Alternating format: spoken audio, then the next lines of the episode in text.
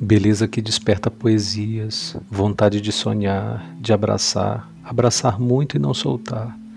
Beleza que provoca asmor, que rouba pensamentos, que provoca contentamento, que toca e deixa tudo mais bonito.